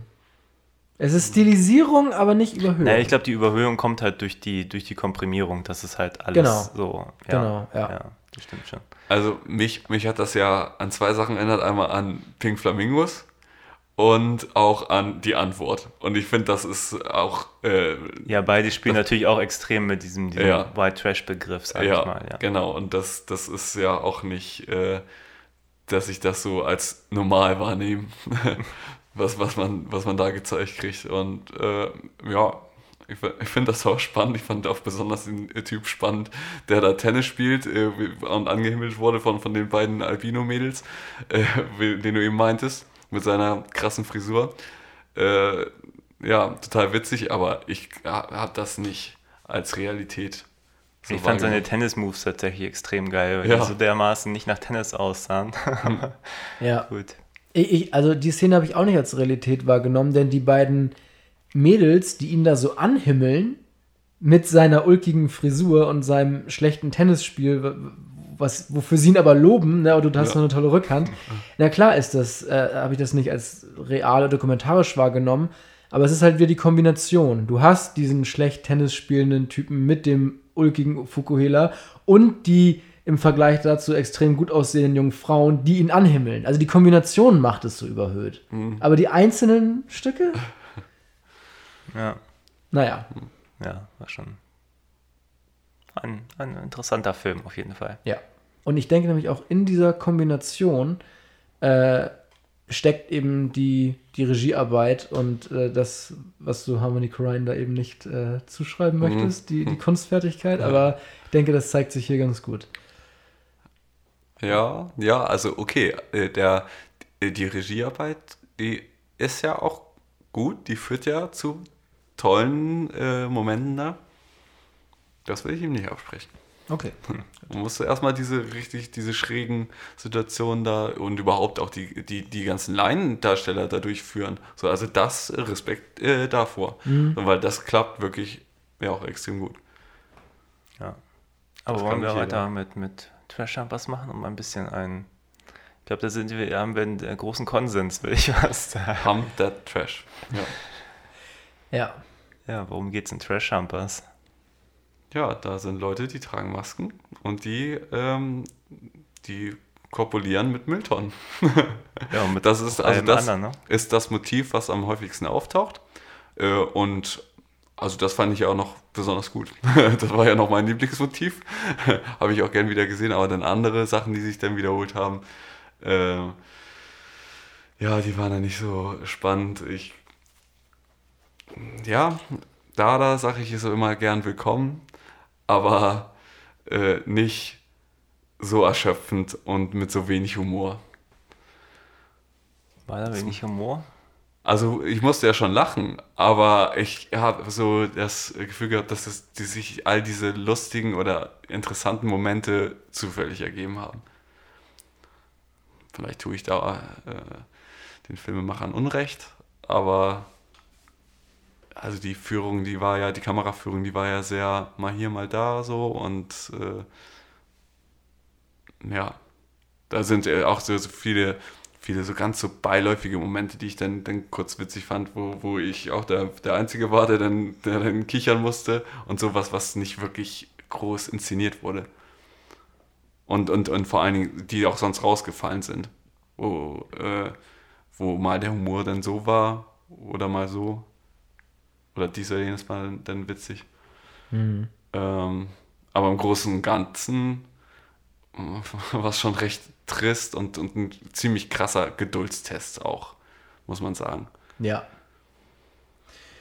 Ich finde auch, dass halt hier genau diese Kombination von Ideen fehlt. Er hat halt eine Grundidee, Leute mit Masken, sodass sie aussehen wie groteske ähm, alte Menschen, performender sexuelle und, und, und weirde Akte mit Objekten und anderen Leuten. Und ähm, du hast halt kürzere Szenen. Nein, eigentlich gar nicht mal kürzer, sondern inhaltlich passiert einfach viel weniger als Gammo. Also vom, vom Ding her, finde ich, hat er eine gleiche Schiene gehabt. Ähm, aber er hat es halt einfach nicht geschafft, das so zu komprimieren. Also, obwohl Trash Humpers ja so 10 Minuten kürzer noch ist, hat er, finde ich, ein Viertel an, an Inhalt oder an Ideen von Gammo. Höchstens. Mm, ja. Und äh, meist auch pro Szene eine Idee. Und äh, bei Gammo ist es eben gerade diese tolle Kombination ähm, von verschiedensten Ideen und Orten und so, die, die, und, und Objekten und Leuten und Atmosphären, die da irgendwie was zusammenbringen. Und bei Trash Humpers ist meist innerhalb einer Szene keine Entwicklung. Es, es schlägt jemand einen Fernseher kaputt, es wirft jemand ähm, Leuchtstoffröhren in die Luft und, und sie landen und gehen kaputt und das Mehrfach. bleibt und mehrfach und das bleibt auch in den Szenen so. Da kommt dann keine Entwicklung. Ähm, und dann kommst du zur nächsten Szene. Und ähm, ja, Geduldstest hat das ganz gut beschrieben. Ja, also mein Eindruck war ja, dass der Film irgendeine Art von, ja, wie soll man sagen, irgendeine Art von Kommentar ist vielleicht vom Regisseur. Also ich hatte A, das, das Gefühl, dass er unglaublich viele Motive wiederverwendet, die man jetzt auch gerade vorher bei Gammo gesehen hat, wie Ja. die, die Step-Schuhe, wie, ähm, was haben wir eben gesagt? Ähm, die Masken natürlich, ähm, überhaupt auch in Gammo gibt es halt die, die Müllhalden und alles. Also es sind halt total viele Motive, die eigentlich wiederkehren. Einbruch. Einbruch, ja, überhaupt das ganze Ambiente, sage ich mal. Der Film ist nun klar irgendwie offenbar in Nashville verortet. Ich habe es gar nicht so erkannt, aber es steht auch gleich im ersten Satz in der EMDB. Das war das Erste, was an dieser Durch die Nacht ähm, Folge, die er mit Gaspar Noé zusammen bestreitet, erzählt. Ähm, von Nashville-Publikum, dass es ein reiner Nashville-Film wäre. Was ich interessant finde, weil das habe ich jetzt gar nicht so rausgesehen. Vielleicht, wenn man die Stadt kennt, erkennt man vieles wieder, so die ekelhaftesten Ecken oder so der Stadt. Die tristesten. Ja, aber ähm, ich hätte jetzt auch kein, kein, nicht das Gefühl, dass wäre jetzt irgendwo ein, ein, ein, äh, eine Lobpreisung auf seine Heimat, äh, auf seine Heimatstadt oder sowas. Ähm, und hatte aber irgendwie das Gefühl, der, der Film ist einfach vor allem irgendwie aggressiv, als wenn es irgendwie ein Statement von ihm wäre, vielleicht nach dem Motto, er will, äh, muss mit irgendwas abschließen oder so, jetzt um, vielleicht dem, dem Regisseur eine Intention zu unterstellen, die diesen Film erklärt, weil ich auch sagen würde, inhaltlich ist das nicht sehr viel. Ähm, und ich glaube, man kann eigentlich nur bewusst die Entscheidung treffen, auf so viel zu verzichten, von dem man eigentlich eindeutig vorher schon gezeigt hat, dass man in der Lage ist, das ähm, ja, eine interessante Geschichte zu erzählen, interessante Figuren zu erzählen, Figurenkonstellationen. Und ich habe das Gefühl, dieser Film verzichtet absichtlich auf das alles, ohne aber einem natürlich klar zu sagen, warum eigentlich. Und das ist, glaube ich, das wo ich ein kleines Problem damit habe, weil ich glaube, ich könnte diesen Film viel besser verstehen, wenn ich irgendeine Idee hätte, ähm, was das eigentlich soll. Außer, ich sag mal, einer möglichst aggressiven Auseinandersetzung mit, mit Zerstörung oder was auch immer. Oder asozialem Verhalten oder so. Ja, warum, warum das auch äh, auf die Länge soll. Warum, also als Kurzfilm dann vielleicht, äh, vielleicht noch interessant, aber ja, so repetitiv. Warum muss das, warum muss das so lang sein? Warum bläst man das so auf? Das habe ich mich gefragt. Ja, das habe ich mich auch gefragt. Ja. Weil, also ich denke nämlich, das, was du schon gesagt hast, Christian, diese Reduktion ist wahrscheinlich seine Intention gewesen. So, wir noch mehr über Bord werfen, noch radikaler reduzieren, deshalb äh, auf VHS auch drehen, also auch Reduktion in der, objektiv gesehen, in der Bildqualität, ne? Ähm, keine, keine, man muss keine Schärfe mehr ziehen, alles ist scharf beziehungsweise unscharf. Ähm, das Team ist reduziert, das haben wir diesmal auch im Abspann gesehen. Das waren vielleicht dann wirklich nur 5, 6, 7 Leute da. Also ich glaube, Reduktion ist da so irgendwie so eine Art Dogma gewesen, unter dem er halt einen Film machen wollte. Und ähm, ja, warum man das jetzt äh, auf knapp 80 Minuten ähm, schneiden muss und nicht im Schnitt merkt, ähm, das sind vielleicht eher 20 oder 30 Minuten, ähm, ist eine Frage, da könnten wir jetzt wirklich nur mutmaßen, warum man sich entscheidet, das auf einen Langfilm zu bringen. Ja, er hat mich tatsächlich an einen Film erinnert, den ich vor kurzem versucht habe zu gucken. Ich weiß nicht, ob ihr den kennt. A, also A, H, H, H, H, H. Ich weiß nicht, wie viele Hs und dann Ausrufezeichen. Ähm, Nee. Kann ich nicht ne, behaupten. ne, ich glaube, eine britische Produktion. Ich weiß gerade gar nicht, ob auch der Matt Berry dabei ist. Ich glaube. Ähm, und, aber das hat zum Beispiel einen, einen finde ich, einen, einen, einen, einen sehr guten Hintergedanken. Also die Idee ist, dass, dass äh, alle Figuren wie Affen sich, sich verhalten und auch so artikulieren. Und es gab wohl ein richtiges Drehbuch, die haben angeblich mit den Schauspielern die richtigen Szenen gespielt und dann sollten sie die wie Affen nachspielen. Die Schauspieler. Ähm, genau. Und der ganze Film, es wird halt kein normales Wort gesprochen. Dagegen ist, ist ähm, dieser Film ja fast normal, weil es wird ja normal gesprochen. Ähm, zumindest stellenweise. ja. Aber in A ist halt konsequent, das, also es ist super anstrengend, diesen Film zu gucken. Also ich kann nicht länger als 10 Minuten durchhalten. Und trotzdem mag ich aber eigentlich deren Idee viel lieber, weil sie halt wirklich konsequent ist, wo ich denke, das ist irgendwie ein abgefahrenes Konzept. So. Also zumindest stringent durchgezogen. Und hier bin ich mir nicht sicher, weil ich ursprünglich habe ich gedacht, es wird kein Wort gesprochen. Und dafür finde ich, wird sehr viel gesprochen tatsächlich. Und auch was so zum Beispiel der Bild, den Bildeindruck angeht, der absichtlich schlecht gehalten ist, auf den Ton, der ist zum Beispiel gut, fand ich. Ja. Also man hat alles sehr klar verstanden. Man hat schon das Gefühl, dass wenn sie, wenn sie nicht geangelt haben oder mit Ansteckern gearbeitet haben, dass sie nachsynchronisiert haben. Ähm, und daher, wie gesagt, ich finde, ich fand den Film auch nicht so unnarrativ eigentlich, wie ich es eigentlich erwartet hätte, muss aber sagen, die narrativen Stellen mit dieser, dieser Killerfamilie, das war mir einfach auch zu platt. Also es hat, hat mir wenig gegeben eigentlich. Ähm, also unterm Strich fand ich Trash Humpers ziemlich, ziemlich unnötig in vielerlei Hinsicht. Auf die Länge ja. Ich hab, ich finde, ich, ich will das schon gesehen haben, was ich gesehen habe, aber eben auch nicht alles davon. Hm. Deshalb, ich finde es schon, ja, also ich stimme dir dazu, dass er in der Form, wie er jetzt ist, unnötig ist. Aber so ein 20 Minuten in dem Stil mit diesem, hätte ich gedacht, okay, ja, also den hätte ich wahrscheinlich auch nicht super gefunden, aber da hätte ich zumindest nicht in Frage gestellt, ob es diesen Film geben muss. Hm, Musikvideo wäre ein super geiles Ja, Musikvideo ja, gewesen. gut, gut Habe ich auch irgendwann mal gedacht, ja. Ja.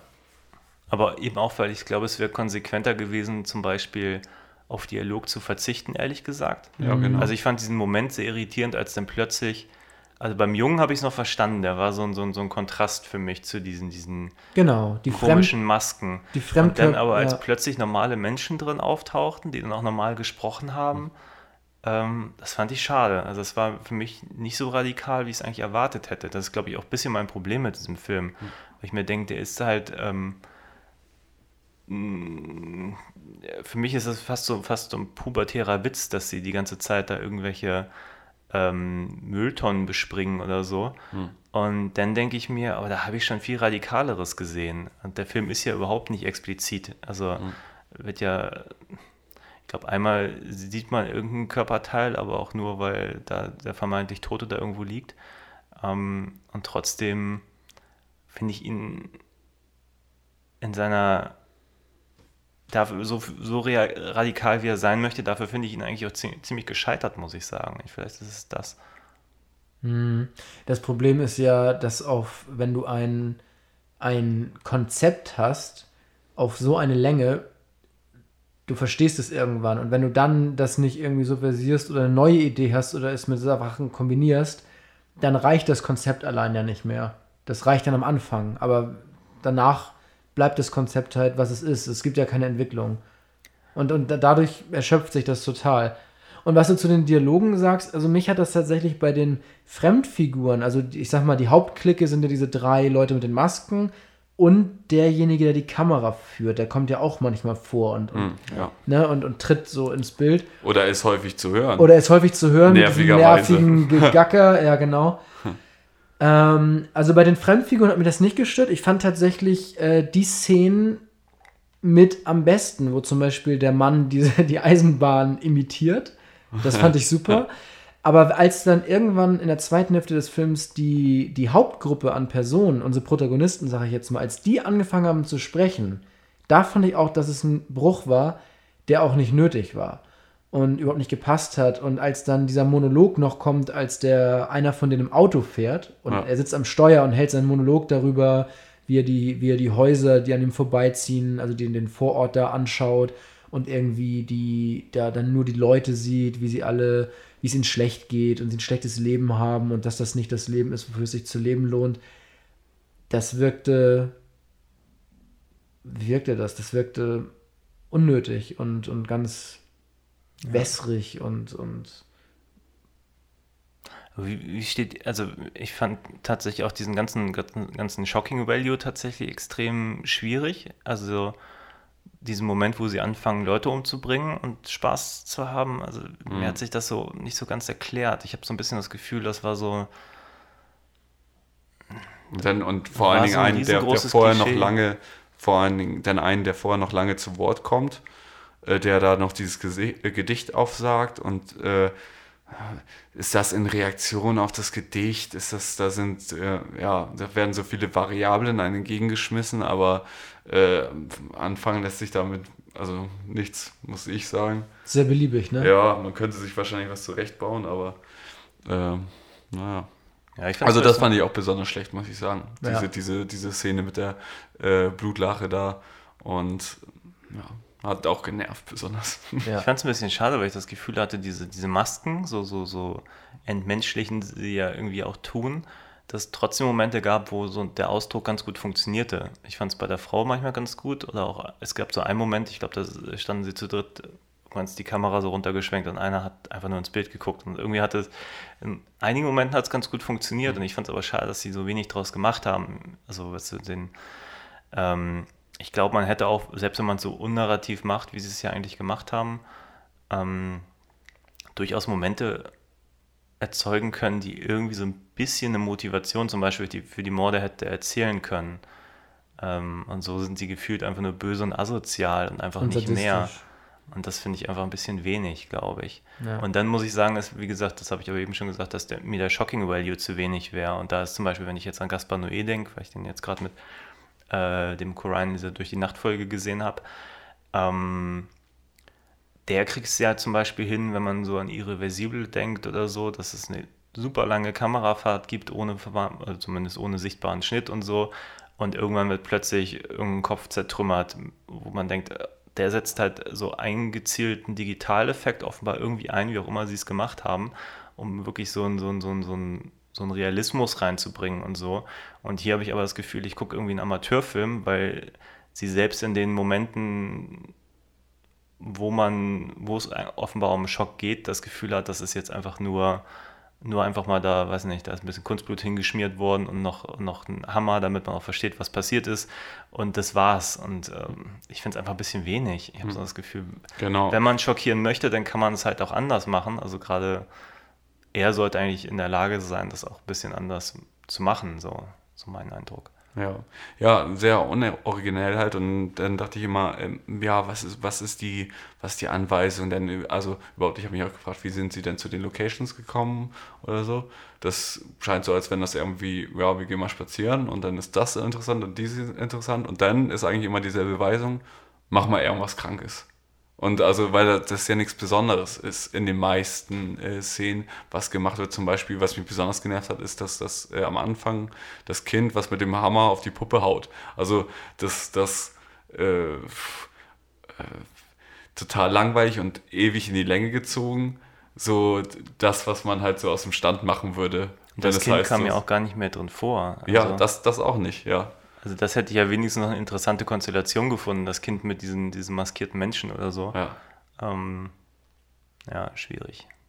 Ja, also es gab ja auch so Sachen, da, ähm, in so einem Film wünsche ich mir Sachen, die mich so wirklich irritieren, wo ich, wo, dass ich Sachen sehe, die ich nicht richtig zuordnen kann. Aber wenn dann einfach da jemand Aggression hat äh, oder, oder die ganze Zeit nur irgendwelche Gewalt gegen äh, Gegenstände ist oder gegen andere Menschen oder immer nur dieses aggressiv sein, so ja, das kann ich ganz schnell zuordnen. Das irritiert mich auch nicht, das ist auch nicht spannend.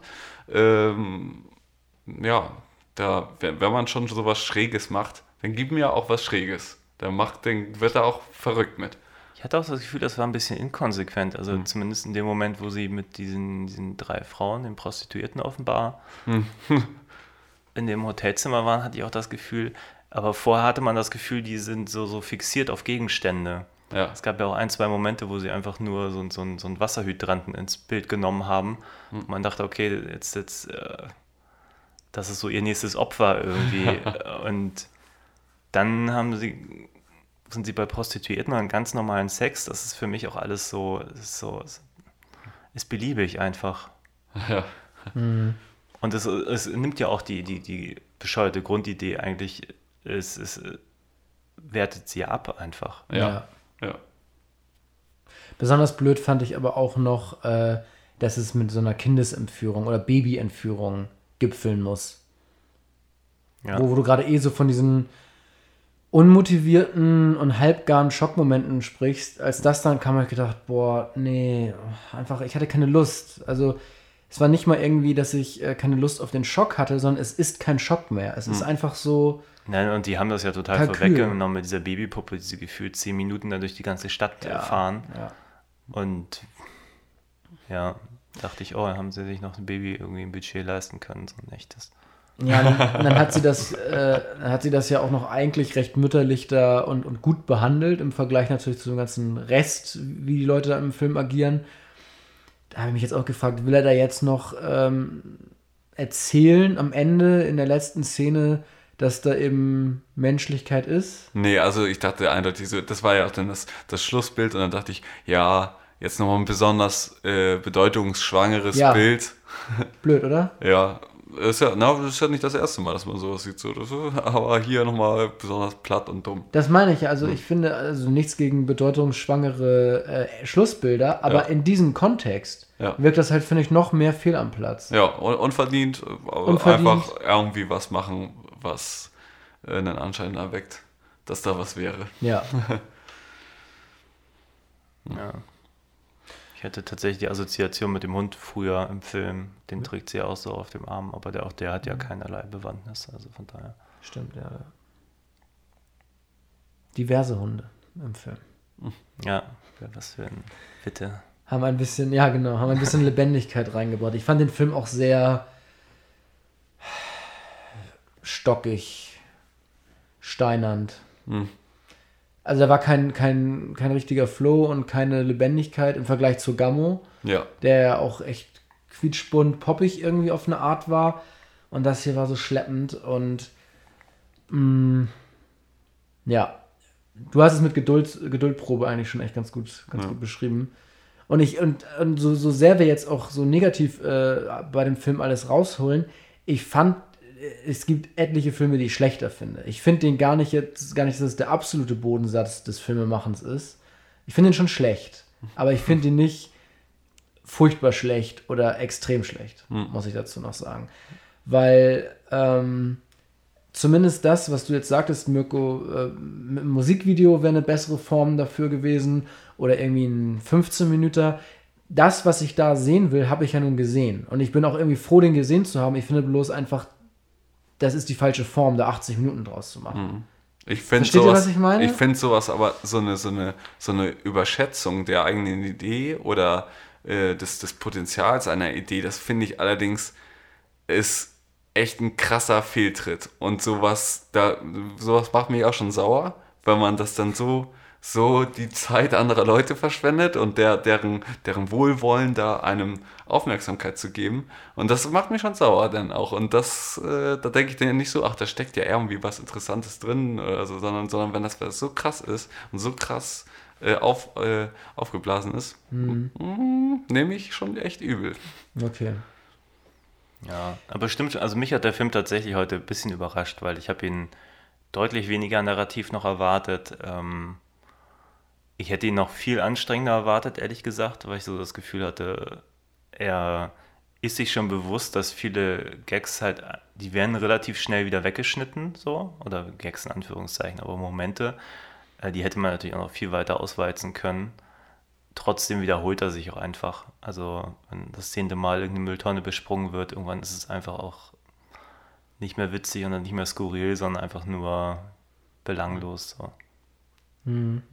Also das, das, das titelgebende Mülltonnenbumsen, dass das dann immer zwischendurch wieder äh, reinkommt und dass das so äh, äh, die Sachen verbindet, da habe ich mich irgendwie dann drauf eingestellt und da hatte ich dann auch kein Problem mit. Äh, aber so, äh, wenn sich dann, wenn dann andere Sachen dann kommen, die sich immer wieder wiederholen, dann wird es halt zu viel. So, also es kann eine Sache geben, die, die, die sich dann wiederholt und die äh, das zusammenhält, das zusammenklebt. Ja, da, da hätte ich jetzt kein Problem mit gehabt. Aber hm, Zum ist da Beispiel, nichts bei rumgekommen dann. ja. Zum Beispiel, wenn zum fünften Mal eine Puppe am, hinten am Fahrrad Genau. über, den, über ja. die Straße geschliffen wird. Das war ja auch ein Motiv, das kam immer wieder vor. Ja. Ähm, was sind denn eure Lieblingsszenen oder die Lieblingsszene? Oder was fandet ihr gut an dem Film? Es gab durchaus Momente, wo ich gesagt habe, okay, das fand ich zumindest interessant. Ich muss nur tatsächlich überlegen, welche Momente das waren. Es waren tatsächlich manchmal so Konstellationen irgendwie in den Räumen. Ähm, Also ich fand ja, besonders witzig fand ich ja den Typen, der da seine äh, Übung, sein, sein Workout, wenn man es so nennen kann, demonstriert hat, wo er eigentlich nur so ein bisschen im Liegen die äh, Schultern vorgedrückt hat. Also sich so minimal eigentlich bloß vorgebeugt hat. Äh, und, und dann, ja, da auf dem Bett hin und her robbt. Aber vollkommen ernst, als wenn das jetzt so äh, das große Ding ist.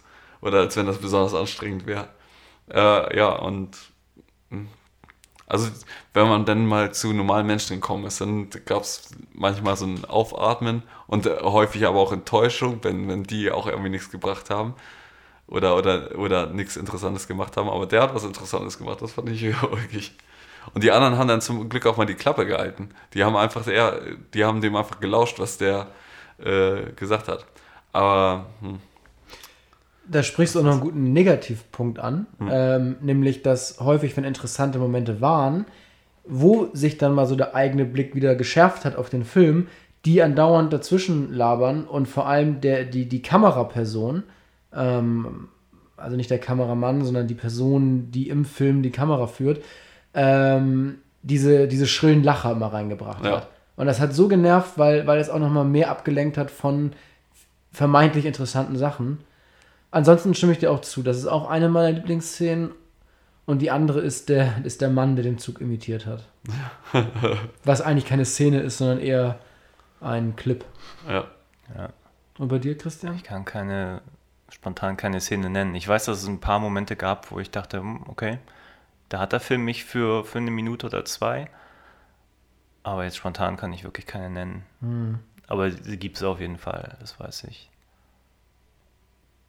Aber sie waren, sie waren für mich auch so redundant. Sie haben ja für das große Ganze überhaupt keine Bewandtnis. Das sind, wenn dann so kurze Momente, ähm, und sind dann auch wieder weg. Das ist so, das bleibt irgendwie auch nicht in meinem Kopf. Also irgendwie. Hm. Wollen wir für beide Filme Punkte vergeben? Oh. Das sind tatsächlich, ja, so können wir gern. Soll ich anfangen? Gern. Okay, Gammo. Ähm, auf jeden Fall eine 7 von 10. Trash Humpers eher 2 bis 3 von 10. Hm, ja, Gamo, ah, ich, ich, würde, ich würde schon unter der 7 bleiben, was weiß ich nicht, irgendwas, irgendwie so um die 6 herum. Und Trash Humpers, äh, ah, 1, 2 etwa, ja. Hm. Also doch der absolute Bodensatz. Nee, warum? Es geht doch noch tiefer. Ja, tiefer als 1 ist äh, okay. ähm, ja, Gammo ist für mich eine 8. Und ähm, Trash Humpers 3. Ja, sind wir alle nah beieinander tatsächlich, Ja. würde ich jetzt mal so behaupten. Einfach ein bisschen verschoben. Ja. Der eine ist mehr Grump als der andere, so, aber die Richtung stimmt. ja. Okay. Die Kluft ist ungefähr gleich, ja. Ja. Aber ich glaube tatsächlich, dass Trash Humpers aber schon eine ziemliche Ausnahme im Schaffen von Corine ist. Also ich glaube, ähm, da wird kein Film bei sein, nehme ich jetzt mal an, ohne jetzt alles gesehen zu haben, was so auch bei uns allen so unten an den am unteren Ende kratzen wird. So. Aber ich bin sehr gespannt. Also ich hätte total Lust, mir die anderen jetzt auch alle nochmal anzugucken. Selbst Spring Breakers verblasst auch schon so langsam nach zwei Jahren so irgendwie. Mhm. Äh, also die Spring Breakers habe ich ja vor zwei Wochen nachgeholt. Nicht nachgeholt, sondern ein zweites Mal gesehen. Und dann das erste Mal im, im, im Kino äh, mit Mirko auch zusammen. Ja. 2012 oder wann er halt rauskam. Hm. Und den fand ich damals mittelmäßig. Jetzt fand ich ihn ganz gut. Also ich habe da noch einige Dinge entdeckt, die mir mittlerweile gut gefallen oder die mir jetzt überhaupt erst auffallen. Finde aber auch da ganz großes Problem Redundanz. Da ist eine Idee, da ist eine immer wieder echt gute Ausführung der Idee. Ähm, da sind so die kleine Detailideen drin, die ich super finde. Aber eben auf einen über 90 Minuten Film reicht es nicht, damit er gut wird. Ne? Ähm, das ist, finde ich, auch da so ein Problem. Ähm, aber um nochmal auf, auf, auf diese, was du sagtest, ähm, dass Trash Humpers wahrscheinlich sein, sein, so die Ausnahme in seinem Werk ist. Ich habe irgendwo gelesen, ich glaube, das war in der Revolver-Zeitschrift, in einem Interview mit ihm, dass er ein Filmprojekt mal abgebrochen hat. Und zwar hatte er da auch so ein Konzept. Und zwar, er fängt randommäßig mit Leuten Schlägereien an. Und nachdem er nach zwei, drei Drehtagen irgendwie sich drei Knochen gebrochen hatte und im Krankenhaus war und den Dreh immer wieder unterbrechen musste, weil er Genesungszeiten hat, hat er dann eingesehen, dass es keine gute Idee ist, diesen Film fertigzustellen. Hm. Du hast aber, also mit irgendwelchen Leuten, also was macht der Straftaten oder was? Ja. so habe ich es in Erinnerung. Müsste ich nochmal nachlesen, aber so kam es mir vor. Er hat die dann halt provo vielleicht hat er sie auch provoziert, sodass die angefangen haben, äh, wirklich körperlich gewalttätig zu werden. Also, dass er sich verkloppen lässt voneinander. vielleicht ist es auch das. Ja. Ich weiß nicht, ob er sich gewehrt hat. Ja, aber ich glaube was- schon. Also ist das ein bisschen Jackass oder ein bisschen, was wir jetzt äh, haben hier mit, mit diesen Pranks, YouTube-Pranks oder sowas, die dann mal zu weit gehen, bloß, Das klingt bloß, bloß tatsächlich. als dekorierter Filmemacher. Und natürlich er selbst als Protagonist Ja, lässt sich vermöbeln. ja. Habe ich tatsächlich bei Trash Humpers auch kurz gedacht, ob es Trash Humpers gegeben hätte ohne Jackass. Hm. Also ganz kurzer Gedanke am Anfang des Films. Ich glaube nicht. Ich glaube nicht. Also es passt zeitlich, glaube ich. Äh, äh, Jackass war davor, aber Und die, es, die sehen ja auch aus wie Johnny Knoxville als, als ja, Opa tragen geschminkt, sie- genau, geschminkt oder maskiert. sagen, ich weiß nicht tragen mehr, was er da Masken, trägt. ja. Ja, aber das hat mich da auch dran erinnert. ja. Ja, verrückt. Ja, und ach so, stimmt. Dann, äh, äh, der Johnny Knoxville als Opa, der hat auch dann in, in einem Sketch doch den, den Riesendildo in der Hose, den, den alle sehen können. Das ist ja auch äh, ein Ding. Und äh, Vielleicht wird das das Konzept. Wir nehmen Äh, einen, ja. einen kleinen Jackass-Witz und machen daraus einen ganzen Spielfilm. genau. Ja, man weiß es nicht. Tatsächlich hatte ich gerade, äh, der Beachbum läuft ja seit kurzem in den Kinos und ähm, offenbar hat die, ähm, die Sneak Ding gezeigt hier im. Passagekino. Nee, die, die englischsprachige auf jeden Fall. Wie auch immer, ein Bekannter hat halt gepostet, dass er den ganz, ganz fürchterlich findet, den Film. Und ich dachte, das sei ja okay. Das Ist natürlich auch, auch schwierig, wenn eine Sneak, äh, ich sag mal, Harmony Corrine Filme zeigt für ein Publikum, was dann doch lieber Bock hätte, sag mal, einen neuen The Rock Film zu gucken oder sowas. Aber gut. der lief auch im Abaton in der Sneak und ähm, das Abaton hat äh, gepostet bei, bei in den Social Media Kanälen, ähm, wie die Wertungen waren, weil in der Sneak ist es ja meistens so, dass man äh, bewertet den Ja, Film. positiv, negativ, mittel. Ne? Da waren es halt vier Wertungen Ach beim so, Abaton. ja. Und die waren fast alle gleich. Alle bei 20 bis 30 Prozent. Also da hattest du von sehr gut bis sehr schlecht äh, und dazwischen halt äh, äh, ganz gut und nicht so gut. Ungefähr die gleiche Verteilung. Sind auch interessant, ne? Hm.